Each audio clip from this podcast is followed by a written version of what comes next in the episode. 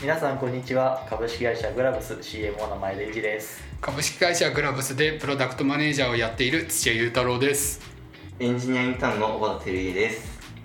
グラブス FM はエンタメプロダクトのリアルをゆるくお話しする番組です。さて皆さんもう2023年になりましたけれども2022ござい年ます。はい、去年を振り返ってみていかがでしたか？そうですね。あの私の方なんですが激動の1年だったなと思ってます。やっぱりいろいろと、まあ、昨日のリリースもあったんですけど今今日いるあのエンジニアの小畑さんですとかメンバーも入ってこう新しい体制でやっていた1年なのでいろいろ変化のある1年だったなというふうに思いました。小畑さんどうでしたか？僕は挑戦の1年でした、まあ、今年はまあ新たなことに挑戦するという意味で、まあ、このチケットにジョインさせていただいたっていうのもありますし、えー新たな技術領域にも触れることがあったのですごく挑戦をしたなという1年だったと思います。うん。はい、お二人ともそういった意味でいろいろ変化があった1年だったということですよね、そうですね。前田さんはどうでしたか？昨年。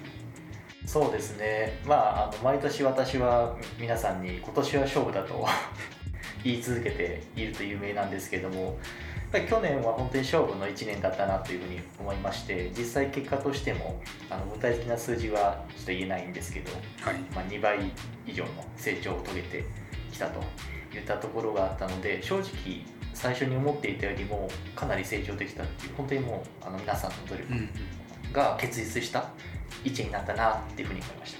うんうん。まあそういった中で、まあ、去年1年間頑張って新しいメンバーも増えてきた中で、まあ、本当に入っていただいたのはおばさんといったところで、えー現役高校生の若い力もそうですね。うまく加わり、まあ、そして土屋さんの力も加わりといった中でチケットを運営していっています。で今回は、まあ、システムソリューション事業部の、えー土屋さんそして小畑さんこの2人にお越しいただきましてで今回現役高校生のエンジニアインターンから見たチゲットについてお話しいただきます。よろしくお願いします。で小畑さんは、まあ、先ほども、えっと軽くありましたけど2022年からグラブスにエンジニアインターンとしてジョインをしてくれている高校生ということですでにもう若さが日々日々伝わってくるそうですね。30代の我々とは違った。とそうですね。やっぱり若いっていいなと思うんですけれども、えーちょっと具体的に小畑さんについてあのリスナーの皆様にもお話しいただきたいなと思っているんですがまず小畑さんっていうのはどういったこれまでことをされてきたのかとか今簡単にグラブスでやっている仕事内容についてもお話しいただいてもいいですか？はい、わかりました。えまあ、先ほど説明にもありました通り、あの株式会社グラブスのシステムソリューション事業部でエンジニアインターンをしている、え小畑照家です。えっとえー今まで小中とずっと野球をやってまして、まあ、その中学の時に、えーある方のライブに行ったことをきっかけで、まあ、この音楽業界というエンタメ業界に興味を持ちました。で、まあ、今、えー簡単にチゲットの、えー開発業務などを担当しています。野球をやってこられたっていう数の噂では結構野球がうまかったとそうですね、はい。ここまでは推薦でもらってたんですが、おおすごいちょっと怪我の影響でできなくなりまして、プログラミングに方向転換した形です。うんうんうんそのプログラミングに興味を持ったきっかけみたいのあったりするんですか？もともとプラモデルが作るのが好きで、はいやっぱ物を作るという意味で共通してるなと感じたので、プログラミングをやってみようと思い始めました。あなるほどそれで実際やってみてで面白いなみたいになって実際学校とかで学ばれてみたいな感じなんですかね、はい、その通りです。あなるほどなるほどですよね。実際にエンジニアとしてやっていくぞっていうのを高校生の時からも意識してで今実際にグラブスに入って現場でもエンジニアとして活躍してっていう。そうですね。高校生の時にそこまで考えてた まあ本当にもうおばあさんにはみんなこう刺激をもらっているなと本当に思います。で次にちょっとお伺いしたいのが、はおばあさんがこうグラブスにジョインしてくれた理由教えていただいてもよろしいですか？はい。でまあ、そうです。もともとエンタメ業界が好きだったっていうのもありまして、まあ、たまたま僕がチゲットでライブを探していった時に、まあ、チケットのホームページでエンジニア募集の、えー見出しがあったのでそれに興味を持って、えー応募したのがきっかけですね、すごいですよね当時エンジニア募集って私たちインターンって一言も書いてなかった。いわゆる正社員のがっちりした 募集だったんですけど、覚えていただいた時にすごかったです。ね、そうですね。びっくりした記憶がありますね。まあ、最初やっぱり年齢もまだ若かったので本当に大丈夫かなっていうところで、まあ、面接も確かさせていただいたかなと思っているんですけど最初私あの時面接させていただいた時に思ったのはなんかすごい地頭良さそうな のとあと目の力が。そうですね。1年ぐらいずっと言ってますよねその話。ずっと言ってます、はい。もうこの2つを持っていたのであ絶対オバスさん伸びるって僕は思いました。ありがとうございます。尊敬の面ありますね。瀬谷さんどうですか印象？あ僕はやっぱりチゲットを使ってくれてるっていうのが純粋に嬉しいなと思った記憶があります。あと話しててあの先ほど地頭っていう話もあったと思うんですけど理路整然とお話しされてて話が伝わってくる人だなっていうふうに思った記憶があります。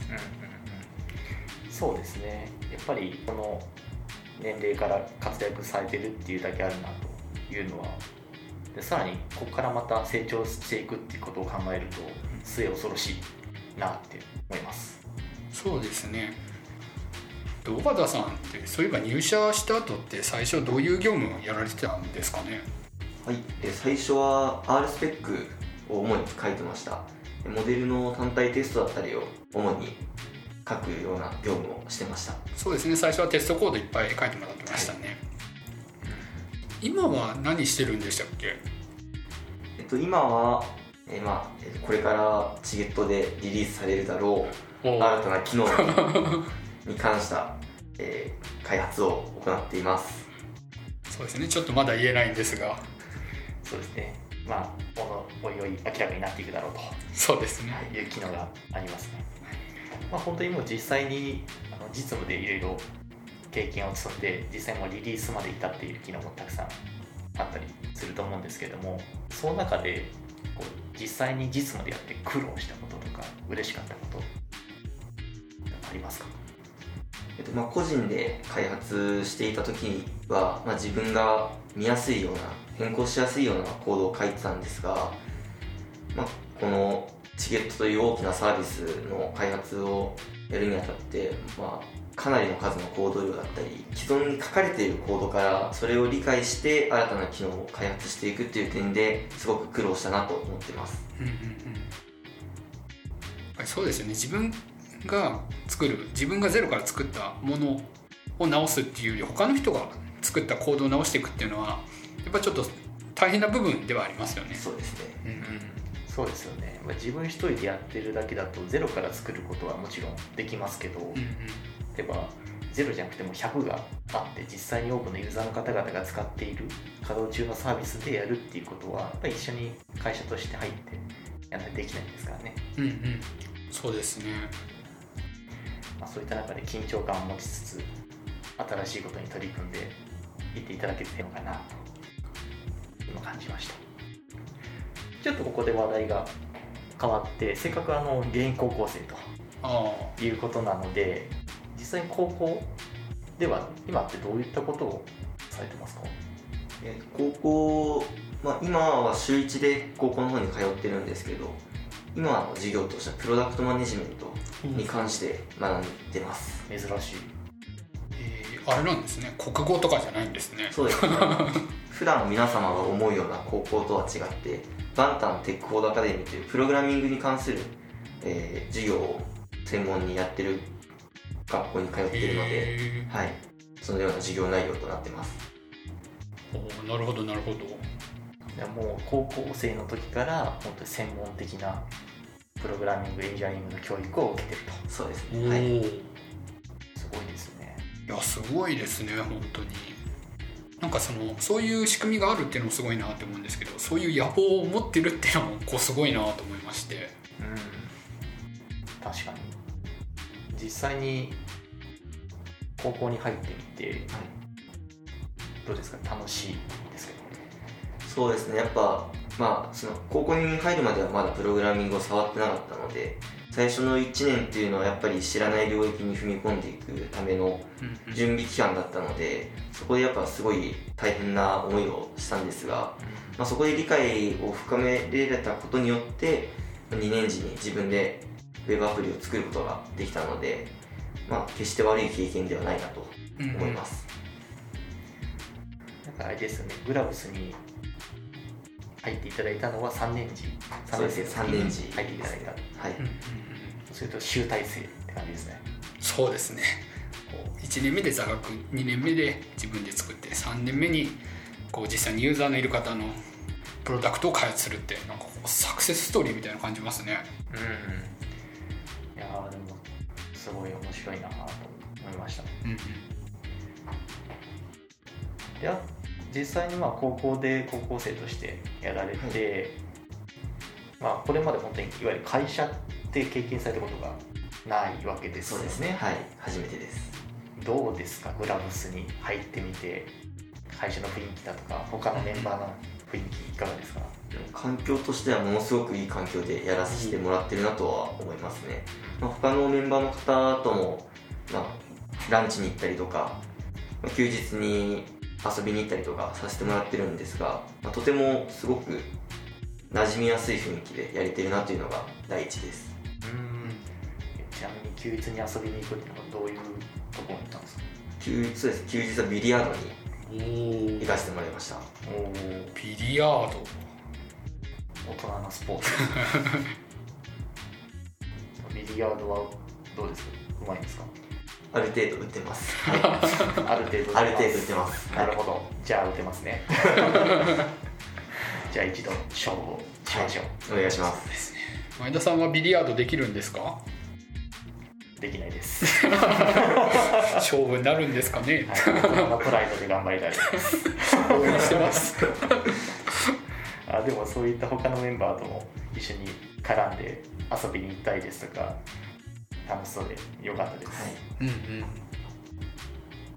ちなみに、まあ、土屋さんがおばさんの上司として今見ていただいていると思うんですがはい。土屋さんから見て小畑さん印象どうですか？そうですね。やっぱり頭角をこうめきめきと表して将来のホープと呼べるような活躍をしてくれてるなっていうふうに思ってます。